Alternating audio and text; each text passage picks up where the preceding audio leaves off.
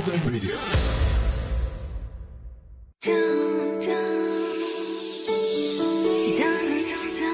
这是一段让你完全放松、平静的时刻。这是一个让你感受温暖、自在的原地。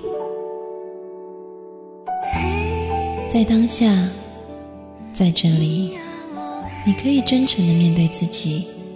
我是你的心灵守护者，我是安安老师。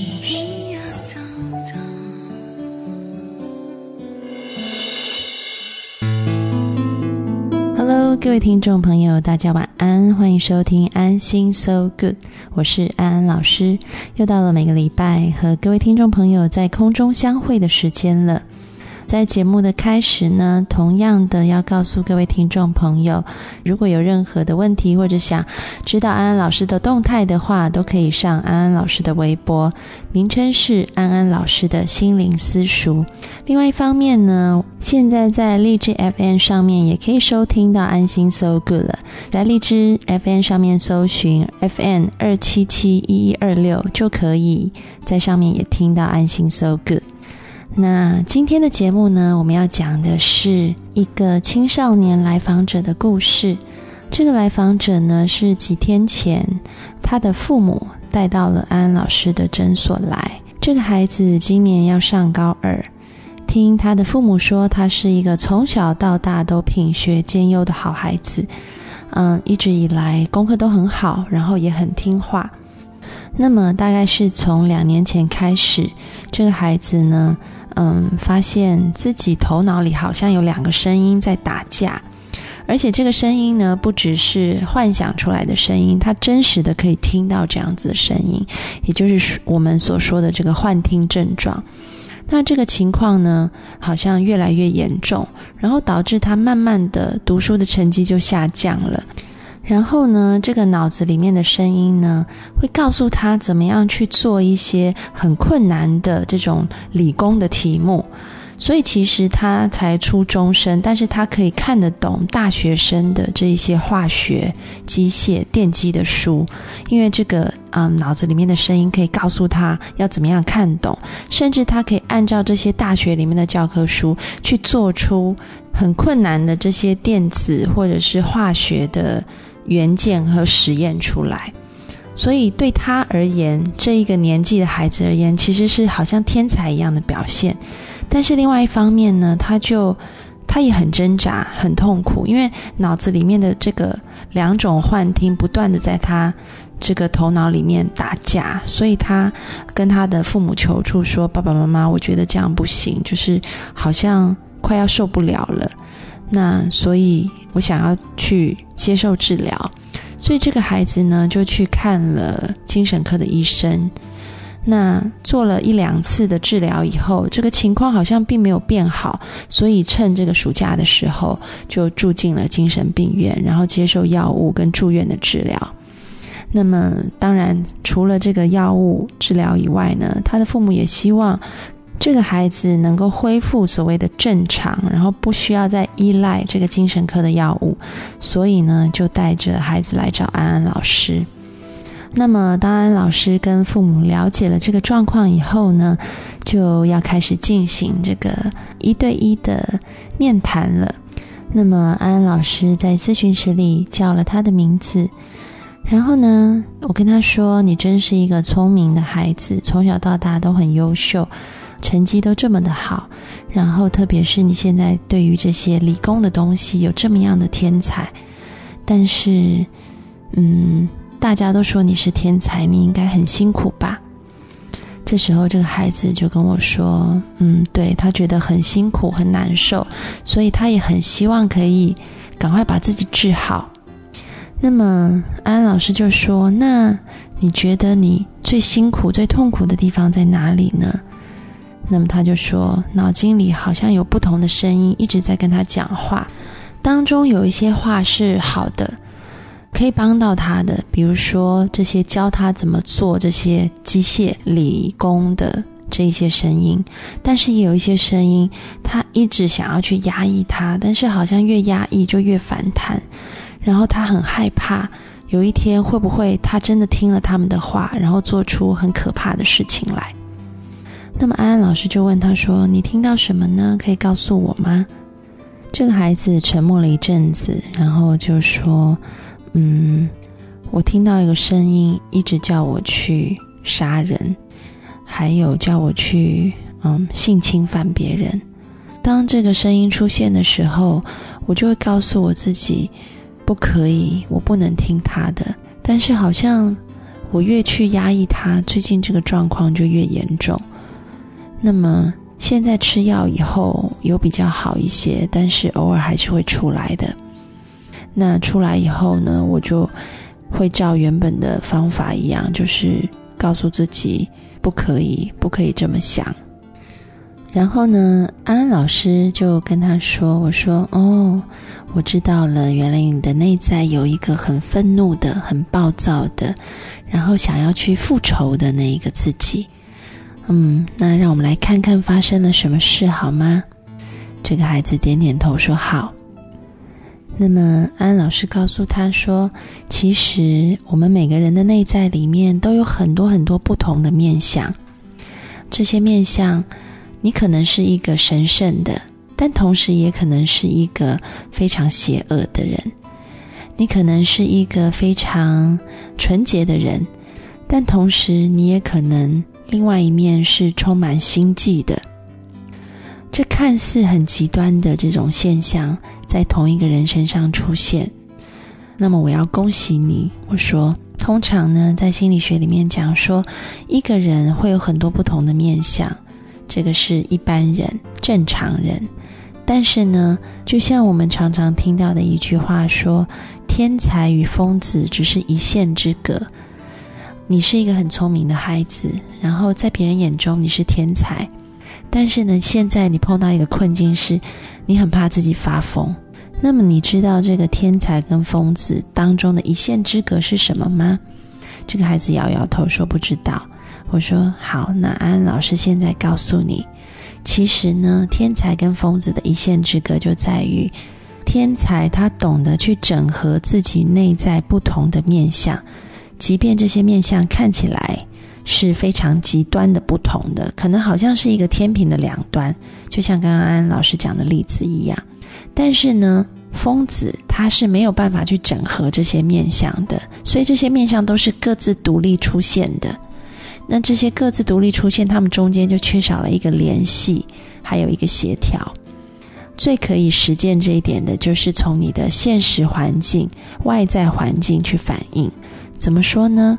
比如说，我们可以看到一些事业家庭两得意的女性，当她在职场上面的时候，她就像是一个在舞台上的明星，充满自信，然后非常的自负，然后做事情非常的利落，然后指挥千军万马，旁人对她言听计从。但是呢，当她摇身一变回到家里面的时候，她就成为一个柔顺的妻子，嗯，对丈夫百依百顺，然后非常的温柔可人。这个跟她平常的形象是迥然不同的。但是我们可以看到，说她内在有看似两个非常极端的面相，一个是非常强势的，另外一个是非常柔弱的。但是她会在适当的时候拿出适合的面相去应对，就是她会先去评估她的外在环境。现在在家里，所以我要拿出柔弱的那一面；那么在舞台上，我就要拿出我非常自负的那一面。这个是所谓的天才。那么一般人呢？所谓的正常人哈，就是普普通通的这一些啊大众族群，通常是我们只具备有单个面相，我们没有极端的两个面相，所以可能拿刚刚女性的例子，就同时她在家里面是一个。柔弱的女性，然后她出门在外要她表现的时候，她也是很羞涩的，她不敢；或者是她在外是一个女强人，回到家里面照样对丈夫颐指气使的。那么这个是我们所谓的普通人。那又在讲到另外一个层面，到疯子哈。那么疯子的话呢，我们可以举个例子，就是看到很多精神分裂症的病人比较严重的，在街上有时候可以看见。在天气很热的时候，他们穿着大棉袄，但是在天气严寒的时候，他们穿着短裤。也就是说，他们在评估外界现实环境的状况的这个能力已经丧失了，所以他可能会觉得。明明是夏天，但他觉得，哎，他感受到的是很冷的，所以他穿着棉袄。明明是冬天，但他感觉到的是很热的，所以他穿着短裤。所以就是一个错判哈，在针对这个现实环境、外界环境的部分。那么安老师接下来就对这个孩子说：“我知道你好担心自己变成疯子，但是不用担心，我们会有办法的。”因为你现在还有能力去评估你的现实环境是什么样子，所以我们可以在这个基础上让自己康复起来。接下来发生什么事了呢？我们先进一首歌，张震岳的《思念是一种病》，待会回来。当你在穿山越岭的另一边，我在孤独的路上没有尽头。一辈子有多少的来不及发现，已经失去最重要的东西，恍然大悟早已远去。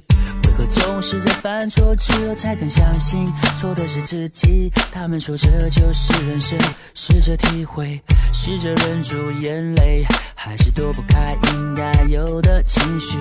我不会奢求世界停止转动。我知道逃避一点都没有用，只是这段时间里，尤其在夜里，还是会想起难忘的事情。我想我的思念是一种病，久久不能痊愈。当你在穿山越岭的另一边，我在孤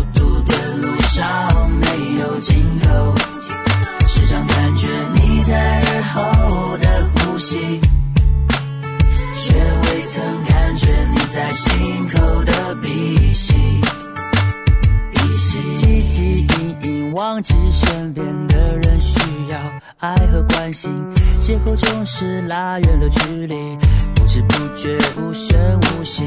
我们总是在抱怨事与愿违，却不愿意回头看看自己，想想自己到底做了什么蠢事情。也许是上帝给我一个试炼，只是这伤口需要花点时间，只是会想念过去的一切，那些人事物会离我远去，而我们终究也会远离，变成回忆。当你在穿山越岭的另一边，我在孤独的路上没有尽头。在耳后的呼吸，却未曾感觉你在心口的鼻息。哦，思念是一种病。哦，思念是一种病，一种病。多久没有说我爱你？多久没有拥抱你所爱的人？当这个世界不再那么美好，只有爱。那更好，我相信一切都来得及。别管那些纷纷扰扰，别让不开心的事停下了脚步。就怕你不说，就怕你不做，别让遗憾继续，一切都来得及。当你在穿山越岭的另一边，我在孤独的路上没有尽头，时常感觉你在耳后的呼吸。却未曾感觉你在心口的鼻息。当你在穿山越岭的另一边，我在孤独的路上没有尽头，时常感觉你在耳后的呼吸，却未曾感觉你在心口的鼻息。思念是一种病。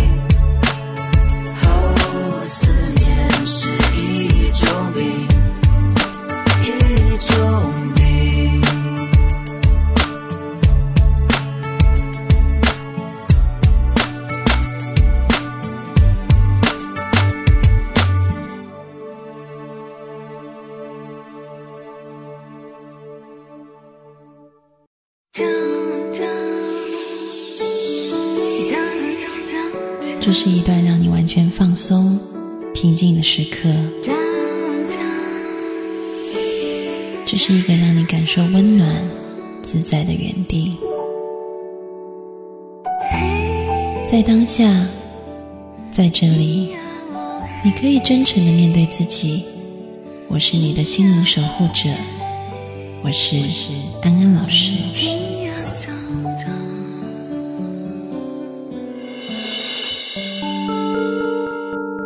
Hello，各位听众朋友，大家晚安，欢迎回到安心 So Good，我是安安老师。在上一节的节目里面呢，我们讲到了一个因为幻觉而入院的孩子，那么他到安安老师的诊所里面来接受心理咨询。那么我讲到了这个天才、普通人以及疯子之间的这个区别，所以接下来我又跟这个孩子继续的聊哈，我就跟他说：“你知道吗？其实你内在那个叫你去攻击别人的人呢，他其实好需要你的关注哦。”嗯，这时候这个孩子很好奇的看着我，他说：“很需要我的关注，怎么会呢？当他出现的时候，我真的是唯恐避之不及哈！我一直告诉我自己不要理他，不要理他。那么安老师问他说：‘那你觉得这样有效果吗？’嗯，他就摇摇头说没效，而且好像越来越严重。我说是啊，那我们试试看用另外一个方式来对待他。”我说：“你有没有看过小说或电影里面那一些混黑社会的那一些叛逆青少年呢？”他说：“有啊，我有看过。”我说：“在这些电影和小说里面，这些青少年最后回归正途，通常是因为什么原因呢？”那么这个孩子就说：“嗯，通常是因为好像有有一些老师，然后去关心他们。”啊，去爱护他们，然后慢慢的春风化雨，把他们导回了正轨。我说是啊，你看，你内在的那个人，他也是一样，是需要别人对他是春风化雨的。但是呢，你每次都跟他说不理他啊，他是坏孩子，所以他就越来越嚣张了，你知道吗？我们在面对这样子一个行为很扭曲的孩子的时候。我们并不是要去认同他的做法，但是我们去接纳他这个人。你可以明白两个之间不同的意思吗？我接纳你这个人，但是我并不认同你的行为。就像我们在教孩子一样，我们爱孩子，但是我们不认同孩子的一些偏差行为。就像很多在教育孩子的父母，当他在处罚孩子的时候，他会同时告诉孩子说：“我爱你。”嗯，但是对于你的某些行为，这样是不对的，所以爸爸妈妈要来处罚你。所以，我们对于人跟事这两件东西是分开的。同样的，对待你内在那个偏差的孩子也是一样。当他在教唆我们跟他一起去做坏事的时候，你是不是也可以用一个很坚定的态度，告诉他说：“我关注到你了，我看到你了，但是我并不认同你的行为。”然后，甚至是可以跟这个孩子说：“我爱你。”我听到你的内在有好多的不满，有好多的愤怒。嗯，我也看到你有很多极端的想法，而这一切都是因为缺乏了爱。我现在会开始好好的爱你，我会关注你，然后。在这样的爱和关注里面，让我陪着你一起去选择一个能够让你真正快乐起来的道路。因为逞凶斗狠就会导致冤冤相报何时了？但是唯有现在我们放下，然后终止这样子的愤怒，用另外一个角度来看世界，我们才会真的活得快乐开心。听众朋友有没有发现，在刚刚安安老师？对这个孩子讲的是教他怎么跟自己的幻觉和平共处。其实，在传统的心理治疗里面，面对幻觉，通常要做的就是让病人告诉自己这是幻觉，不要理他；这是幻觉，不要理他。但其实，在这样的过程里面，病人是很辛苦的，而且可能做到后面他就不愿意再做了，然后复发的几率也很高。但是慢慢的呢，在心理学里面开始。接受一种另外一套思维是比较属于东方的思维，就是我们不一定要把敌人消灭，但是我们可以试着跟敌人和平共处这件事情。这个是一个比较东方的禅学的思维，进入了西方的心理学界，所以西方的心理学界也开始慢慢的用这种想法应用在治疗里面。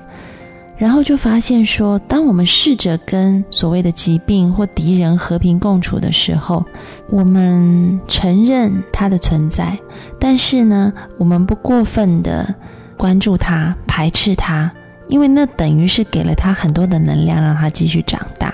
在这边，安安老师用一个更加的是正能量的东西，告诉他说：“我看到了，而且我会给你很多爱，我接纳你。”但是这不表示我认同你的行为，我会带着对你的接纳，也就是说，我可以带着对负面能量的接纳去选择一个正面的路，然后久而久之，你就会发现这个负能量慢慢的被消解掉了。而且，我就告诉这个孩子，我说：“你知道吗？其实你在现在这一个关口，要不然就是危机，要不然就是转机。”要不然你就是变成疯子，但是如果你转换的好，你可以变成一个天才，一个真正的天才，一个懂得去评估外界环境，然后往里面去拿出一个适当对应角色的天才。如果今天你是一个上战场的战士，那你觉得你内在那个逞凶斗狠、非常凶恶的这个自己，当敌人刺刀刺来的时候，他如果出现的话，是不是很必要呢？是不是可以保护你呢？这时候，这个孩子很大力的点头，说是。诶。我说对呀。所以你有没有发现，其实每一个内在它都有它的功用的，只是我们要在适合的时候让它展现出来。所以呢，安老师还要求你要去做一件事情，就是去看你的外在环境适不适合展现出那样子的自己。现在看起来，这个逞凶斗狠的这个人呢，他是不太适合出现在现在这个时刻、现在这个地点的，所以我们就要懂得把它收起来，然后安抚好他，安放好他，让他是乖乖的待着，而不是把他压下去，让他随时想要跳出来再反抗。这时候，这个孩子点点头说：“哦，那我大概懂了是什么意思。”那么之后又发生了什么样的故事呢？我们留到下一周的节目来讲。我们先听一首歌，待会回来听柯以敏的《河流》。这应该就是缘分吧，生命足迹步步与你结伴，多少次笑中的泪，已汇成了海洋。装进记忆行囊，这应该就叫人